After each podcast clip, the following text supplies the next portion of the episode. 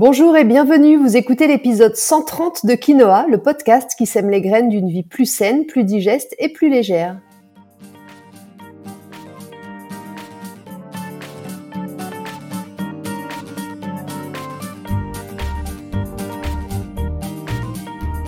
Je suis Julie Coignet, naturopathe spécialisée dans les troubles digestifs et les maladies inflammatoires chroniques de l'intestin. J'accompagne aussi les femmes enceintes, les enfants et les sportifs via des consultations sur Montpellier ou à distance, des programmes d'accompagnement en ligne et des cours de yoga. Ma mission à travers ce podcast est de vous aider à comprendre simplement comment vous fonctionnez, vous inspirer de nouvelles habitudes de vie plus saines et vous motiver à passer à l'action pour gagner en légèreté au niveau de votre corps, de votre digestion et aussi de votre esprit. Cette semaine, dans le 130e épisode du podcast, nous allons détailler tous les bienfaits de la noix de coco. D'où vient-elle? Quels sont les nombreux nutriments qu'elle contient? Sous quelle forme la consommer? Et pour quels bienfaits Je vous explique tout ça dans cet épisode. Ah, la noix de coco, la fameuse noix de coco, c'est un peu la star de la healthy food. La noix de coco et ses dérivés, l'eau, l'huile, le lait, sont partout, surtout depuis l'explosion des régimes sans gluten, sans lactose, sans sucre mais comme vous le savez, si vous me suivez ici ou sur Instagram, sain ne veut pas toujours dire digeste. Alors qu'en est-il de la noix de coco? Faut-il succomber? C'est ce que nous allons voir aujourd'hui. Mais avant d'entrer dans le vif du sujet, j'aimerais vous faire découvrir la petite histoire de cette noix. La noix de coco, c'est le fruit du cocotier, un arbre qu'on surnomme arbre de vie, car tout peut être utilisé dans cette plante. La noix de coco remonte à des milliers d'années. Dès l'Antiquité, la noix de coco était utilisée pour se nourrir, se désaltérer et même fabriquer des objets avec les fibres de sa coque, des cordes, des tissus ou d'autres produits. L'origine exacte de la plante ne fait pas l'unanimité et plusieurs théories s'affrontent à savoir si elle est d'abord apparue dans les Amériques ou dans la région Indo-Pacifique ou même en Australie. Peu importe, ce qu'on sait c'est qu'elle s'est ensuite propagée dans de nombreuses autres régions grâce aux courants océaniques et aux voyageurs humains. Elle pousse aujourd'hui dans de nombreux pays tropicaux comme l'Inde, la Malaisie, l'Indonésie, premier producteur mondial, ou encore les Philippines. La noix de coco, c'est donc un fruit qui se classe dans la catégorie des fruits gras comme l'olive ou les avocats. Voyons maintenant les nutriments qui en font un fruit aussi irrésistible. La noix de coco est composée à 45% d'eau, mais quand même plutôt calorique parce que riche en lipides. C'est pour ça qu'on peut en faire de l'huile d'ailleurs. Du côté des glucides et des protides, c'est assez léger avec 4 à 5% de chaque. Au niveau micronutriments maintenant, c'est là que c'est intéressant, la coco est une petite bombe. Les principales propriétés de la noix de coco qui en font son charme, c'est sa richesse en fibres, des fibres qui vont aider la santé digestive, aider aussi les transits paresseux ou encore vous aider à réguler la glycémie et à apporter de la satiété. Sa richesse également en bonnes graisses, à condition de les consommer avec modération sa richesse en minéraux, du fer, du manganèse indispensable au métabolisme des glucides et des lipides, mais aussi du cuivre nécessaire à la formation des globules rouges et au bon fonctionnement du système immunitaire, du potassium, particulièrement apprécié des sportifs puisqu'il participe à l'équilibre hydrique, à la fonction musculaire, à la régulation de la pression artérielle et encore du phosphore qui participe à la croissance et au maintien de la santé de nos dents et de nos os mais elle est aussi riche en vitamines, vitamines du groupe B, la B6, la B3 et l'acide folique, la B9, des vitamines qui sont importantes pour le métabolisme énergétique et le fonctionnement optimal de notre système nerveux. Et puis elle contient aussi de la vitamine C, modérément. Vitamine C, je le rappelle, qui est un antioxydant qui soutient le système immunitaire et favorise la santé de la peau. Alors la composition de la noix de coco peut varier un peu hein, selon les formes que vous allez utiliser, mais quoi qu'il en soit, sa consommation assure un complément nutritionnel très intéressant en tous ces différents minéraux et oligoéléments. Donc vous en conviendrez, j'en suis sûre, c'est un fruit plutôt très intéressant pour la santé. Ça, je pense que c'est validé. Mais revenons un instant sur la richesse de la noix de coco en lipides, c'est-à-dire en gras, parce qu'en consultation ou sur Instagram, lorsque je vous ai demandé vos questions sur la noix de coco, ce qui est revenu souvent, c'est est-ce que la noix de coco fait grossir? Et en effet, on a longtemps diabolisé la noix de coco pour sa richesse en acides gras saturés, qui sont réputés néfastes pour le système cardiovasculaire. Mais on sait maintenant, grâce à diverses études, qu'il existe différents types d'acides gras saturés et qu'ils n'ont pas tous le même impact sur la santé. Les gras qui sont présents dans la noix de coco sont de bons gras saturés. que l'organisme brûle immédiatement au lieu de les emmagasiner. Autrement dit, la noix de coco est une très bonne source d'énergie.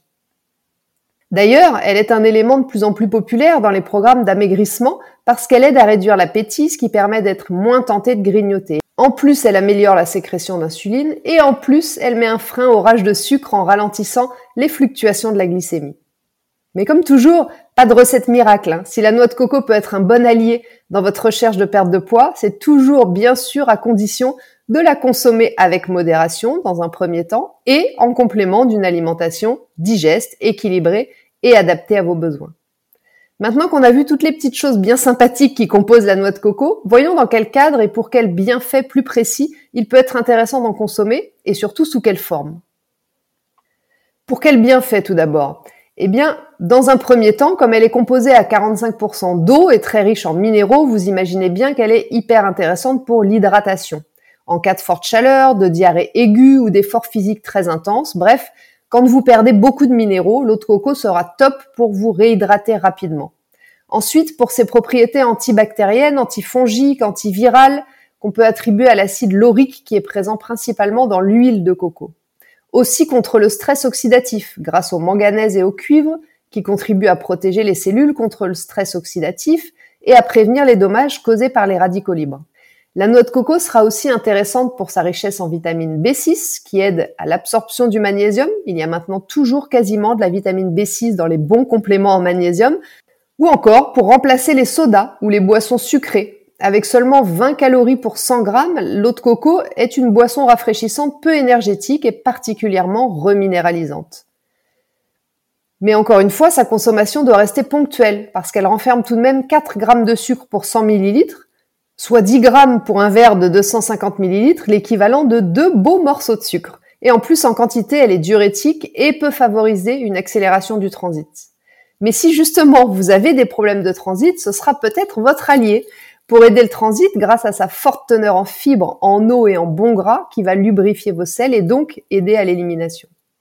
L'eau de coco sera également intéressante pour votre équilibre acido-basique. De par sa composition, elle est un excellent régulateur acido-basique grâce à sa teneur en potassium. Je la conseille vivement aux sportifs comme boisson d'après l'effort, boisson de récupération. Et en plus, elle participe à neutraliser l'acide lactique qu'on produit beaucoup, que les muscles produisent beaucoup pendant des efforts intenses. La coco sera également intéressante pour renforcer votre système immunitaire grâce à sa richesse en cuivre, mais aussi en acide laurique dont on a parlé un peu plus haut, un acide gras présent également dans le lait maternel, connu pour ses propriétés antivirales, antibactériennes et antifongiques. Vous pourrez également prévenir l'anémie parce que la noix de coco est riche en fer qui est essentiel au transport de l'oxygène dans le sang et à la formation des globules rouges. Et puis pour limiter le mauvais cholestérol. Dans la noix de coco, il y a une protéine qui aura un effet bénéfique sur le taux de cholestérol et de triglycérides dans le sang. Vous pourrez également en profiter pour favoriser la digestion, à la fois le transit, comme on l'a vu plus haut, mais aussi en aidant la digestion globale grâce aux enzymes naturelles qu'elle contient et qui facilitent la digestion des aliments, ce qui peut être particulièrement bénéfique pour les personnes qui souffrent de troubles digestifs. Et c'est pas fini, j'ai encore plein de bienfaits. Pour faire le plein d'énergie naturelle par exemple, grâce à sa teneur en magnésium, mais aussi en acide gras à chaîne moyenne, la noix de coco est une excellente source d'énergie durable. Les acides gras à chaîne moyenne sont rapidement métabolisés par le foie et transformés en cétones qui vont fournir une source d'énergie immédiate pour le corps et le cerveau. Et puis pour la beauté de la peau et des cheveux aussi, l'huile de coco est utilisée depuis des siècles pour ses propriétés hydratantes, nourrissantes pour la peau, pour les cheveux, notamment après un bain de mer. Elle est riche en antioxydants et en acides gras essentiels, ce qui en fait vraiment un excellent hydratant naturel. Elle peut aider à réduire la sécheresse de la peau, à apaiser les irritations et renforcer la structure de vos cheveux. Je pense que vous comprenez mieux maintenant pourquoi on vante tellement les mérites de la noix de coco. C'est un peu justifié, non? Mais tout de même un petit bémol. Pour les ventres sensibles, intestin irritable avec transit rapide, ou les Mickey, maladie de Crohn ou RCH, attention à ne pas abuser de l'eau de coco qui peut en quantité ou utilisée trop fréquemment accélérer encore plus votre transit. J'en ai fait l'expérience. Ne sachant jamais quoi boire à l'apéro, à une époque, j'avais toujours une brique d'eau de coco avec moi, mais je me suis vite rendu compte qu'en quantité, ça me réussissait pas du tout. Donc selon votre cas, n'en abusez pas. Pas de problème par contre pour les autres formes. Et d'ailleurs, on a parlé beaucoup de la noix de coco entière, de l'eau, un peu de l'huile, mais c'est pas tout. La coco peut s'utiliser sous bien d'autres formes différentes encore. Et c'est ce qu'on va voir maintenant. Alors sous quelle forme consommer la noix de coco? L'eau de coco dont on a déjà beaucoup parlé pour vous aider à soulager un transit compliqué, pour vous réhydrater ou vous hydrater correctement en cas de forte chaleur ou de sport intense ou de diarrhée aiguë passagère et pour des petites carences en fer. Et puis on va retrouver l'huile de coco, très intéressante pour la cuisson des aliments comme une alternative à l'huile d'olive. L'huile de noix de coco est l'une des huiles qui supporte le mieux la cuisson. En fait, son, point de fumée est très élevé bien plus élevé que celui de l'huile d'olive. Côté beauté, l'huile de coco est aussi très intéressante pour divers usages. En démaquillant tout d'abord, il suffit d'en prendre une toute petite quantité et de l'appliquer directement sur le visage. L'idéal, c'est de la prendre tiédie pour qu'elle soit toujours sous forme un peu molle et qu'elle fonde rapidement au contact de votre peau. En revanche, elle n'est pas à utiliser comme crème hydratante pour le visage avant d'aller dormir parce qu'elle est comédogène. C'est-à-dire que lorsqu'elle est appliquée sur la peau, en particulier sur la zone T du visage, elle peut faire sortir des boutons ou des points noirs qui se trouvent sous la peau. Donc prudence avec la noix de coco sur le visage en tous les cas, parce qu'elle est hyper intéressante pour nourrir la peau de votre corps à la place d'un lait hydratant classique. On peut en prendre un peu et l'appliquer avant ou après la douche, vous verrez, effet peau douce garanti. En masque aussi, c'est très intéressant pour les cheveux, tout simplement en prélevant une noisette d'huile de coco et en l'appliquant aussi bien sur vos racines que sur vos pointes. Et puis enfin, en baume à lèvres, une petite touche et les lèvres sont délicieusement parfumées et nourries. Enfin, dernier usage intéressant de l'huile de coco, je trouve, c'est euh, pour euh, réaliser la technique du oil pulling. Il s'agit d'une méthode ayurvédique qui permet de euh, faire un bain de bouche, de nettoyer la bouche de toutes les bactéries indésirables. Ça consiste à mettre une cuillère à soupe d'huile de noix de coco biologique dans la bouche à jeun au réveil, de la garder en la faisant circuler partout dans la bouche comme un bain de bouche pendant 10, 15, 20 minutes idéalement, mais c'est un peu long, donc déjà 10, 15 minutes, ça sera pas mal. Peut-être juste le temps de votre douche, parce que la sensation, elle est pas très agréable les premières fois. Et à la fin, vous recracherez le liquide dans la poubelle, attention, pas dans l'évier, au risque de boucher votre évier quand l'huile va se redurcir. Cette technique, elle permet à la fois donc de nettoyer les toxines que vous avez dans la bouche après la nuit, et en même temps de blanchir les dents, de diminuer les risques de caries, de dégonfler des gencives un petit peu inflammées, de prévenir la plaque dentaire et le tartre, et puis de soutenir la santé de votre système digestif et immunitaire, puisque ça vous évite de réingérer les toxines que vous avez dans la bouche au petit matin qui sont déposées pendant la nuit sur votre langue. Après l'eau et l'huile de coco, il y a aussi bien sûr la consommation de la chair fraîche ou séchée. La pulpe fraîche de coco va se déguster en morceaux dans des salades de fruits frais ou sucrés salés, mixés dans des gâteaux, des macarons. C'est également un très bon condiment pour réaliser des plats aux accents un peu indiens, exotiques. On va retrouver également la farine de coco qui est assez intéressante. Elle est produite à partir de la chair de coco qui est séchée, dégraissée et broyée. C'est une farine qui est sans gluten. Elle se distingue par sa grande richesse en protéines, 18 grammes pour 100 grammes, soit environ deux fois plus que la farine de blé classique, et elle contient tous les acides aminés essentiels. Donc c'est plutôt une bonne aubaine pour les végétariens. Par contre, cette farine, elle peut pas s'utiliser toute seule parce qu'elle n'a rien pour lever. Il faut donc la mélanger à d'autres farines. Mais c'est une bonne alternative, je trouve, aux farines sans gluten. C'est intéressant aussi pour les diabétiques parce que son index glycémique est moins élevé que les farines ordinaires. Personnellement, j'en intègre souvent dans ma pâte à crêpes à raison de un tiers à peu près environ de la quantité de farine totale. Je trouve qu'elle apporte beaucoup de légèreté et une saveur fort sympathique. Autre utilisation de la noix de coco, le sucre de coco que je recommande assez souvent. À mon avis, c'est le meilleur sucre naturel de fait de son index glycémique qui est faible puisqu'il est 35, moitié moins que le sucre complet de canne. Et en plus, il est très riche en antioxydants qui permettent de lutter contre, comme je le disais tout à l'heure, l'oxydation des cellules causée par les radicaux libres mais ça reste un sucre simple, donc pas d'excès pour autant. Personnellement, j'utilise que celui-là dans mes gâteaux ou quand je mange une crêpe de temps en temps. Je trouve qu'il apporte une saveur légèrement caramélisée que j'aime beaucoup. Et puis on retrouverait aussi le lait de coco. Lui, c'est un peu le sauveur des personnes qui cuisinent beaucoup en sauce, à qui je conseille de trouver une alternative à la crème fraîche. Par contre, prenez soin de ne pas acheter des laits avec des additifs. C'est une très bonne aide culinaire, mais ça ne marche pas avec toutes les préparations de par son goût. Mais dans un curry, un dessert ou autre, si on aime le goût, ce sera beaucoup plus digeste que de mettre de la crème fraîche. Il existe aussi de la crème de coco plus épaisse, beaucoup plus concentrée en gras, donc pas d'excès non plus dans ces cas-là, mais idéal pour faire par exemple une chantilly végétale.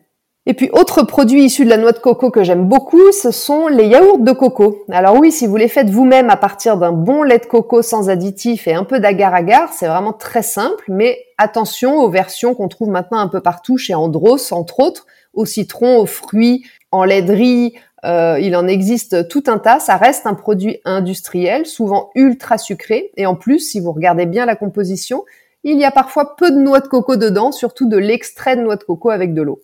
Et puis enfin, il y a aussi le beurre de coco. Alors le beurre de coco, il est très intéressant pour les cheveux, comme on en parlait tout à l'heure. Il va redonner de la brillance, de la souplesse à des cheveux qui sont parfois un peu ternes ou un peu secs. En revanche, en cuisine, la margarine de coco, qui est une alternative au beurre très utilisée des végétariens ou des véganes, c'est selon moi pas une super bonne idée parce que, encore une fois, un produit très industriel, donc peu naturel, et ça remplace surtout pas tous les bienfaits du beurre, comme sa richesse en protéines, en butyrate, qui aide à maintenir un bon microbiote et qui est anti-inflammatoire, ou encore en vitamine A. Voilà, je pense que nous avons fait un grand tour de la plupart des formes possibles de la noix de coco, que ce soit en cuisine ou pour la beauté de vos cheveux ou de votre peau. Maintenant, j'aimerais faire un petit point sur comment bien la choisir, même si j'en ai déjà un peu parlé. C'est une question qui est revenue plusieurs fois sur Instagram quand je vous ai sollicité avant de préparer cet épisode. Alors voici mes conseils. Globalement, pour tous les produits euh, issus de la noix de coco, leur forme biologique sera beaucoup plus intéressante pour profiter de toutes ses propriétés. Pour l'huile plus précisément, vérifiez bien qu'il est indiqué vierge de première pression à froid et cru ou raw R-A-W en anglais. Sachez que la pleine saison de la noix de coco s'étend de novembre à février à peu près. Donc c'est plutôt pendant cette période-là que vous pourrez profiter aussi des bienfaits chez nous en France. Et puis si vous l'achetez entière, si vous l'achetez pour la consommer fraîche, vous devez entendre le bruit de l'eau de coco clapoter à l'intérieur. Plus il y en a, plus ça voudra dire que le fruit sera frais et que sa chair sera goûteuse. Dernier petit point que je voulais aborder ici, on m'a aussi posé la question au niveau des allergies. Alors la noix de coco n'est pas une noix, pas un oléagineux et ne provoque donc pas de réaction chez les personnes qui sont allergiques aux noix, aux arachides, etc. Mais attention, il existe néanmoins une allergie à la noix de coco. Elle n'est pas si rare que ça, et parfois on peut observer des éruptions cutanées, des démangeaisons, des difficultés respiratoires ou des troubles gastro-intestinaux. Donc soyez vigilants et dans l'observation. Et puis dernier petit rappel, euh, au niveau des contre-indications, il n'y en a pas vraiment, sauf si vous avez des troubles digestifs, que vous avez déjà un transit très rapide, vous pourrez en consommer, mais une consommation plutôt modérée et en fonction des formes. Attention à l'eau de coco, comme je le disais, qui peut être très euh, diurétique et très euh, accélératrice du transit. Et également pour les diabétiques, parce qu'il y a quand même beaucoup de sucre dans l'eau de coco. Et puis dernier point, elle est quand même pas très locale pour nous petits Français, donc comme pour les avocats, un petit peu quand c'est la saison, mais on évite l'excès et on n'en mange pas toute l'année. Voilà, sur ce, l'épisode 130 de Quinoa touche à sa fin. J'espère qu'il vous a plu. Si vous voulez réagir sur cet épisode ou me poser des questions, vous pouvez m'écrire sur Instagram, juliecoignet-du 8 naturopathe. Je vous lirai et bien sûr, je vous répondrai aussi avec plaisir. Et puis surtout, si vous aimez ce podcast, si vous avez aimé cet épisode, pensez à vous abonner sur votre plateforme d'écoute préférée, à me laisser peut-être un petit avis, un petit commentaire. Ça me fait toujours plaisir et puis ça permet de faire découvrir le podcast à d'autres personnes qui auraient peut-être elles aussi besoin d'avoir ces informations et ces connaissances. Donc merci beaucoup à celles et ceux qui prendront le temps de le faire. Pensez également à vous abonner à ma newsletter pour ne rater aucun épisode du podcast, pour suivre mon actualité et profiter de conseils chaque semaine directement dans votre boîte mail. Sur ce, on se retrouve la semaine prochaine pour un épisode dans lequel nous allons faire le point sur le diabète gestationnel. Vous savez, celui qu'on peut parfois déclencher pendant la grossesse. Comment le prévenir? Comment faire si on en a? Pourquoi ça se déclenche à ce moment-là? Est-ce que ça veut dire que vous risquez d'avoir du diabète après? Je réponds à toutes vos questions la semaine prochaine. En attendant, prenez bien soin de vous et n'oubliez pas, comme le disait très bien l'abbé Pierre, il ne faut pas attendre d'être parfait pour commencer quelque chose de bien. À bientôt!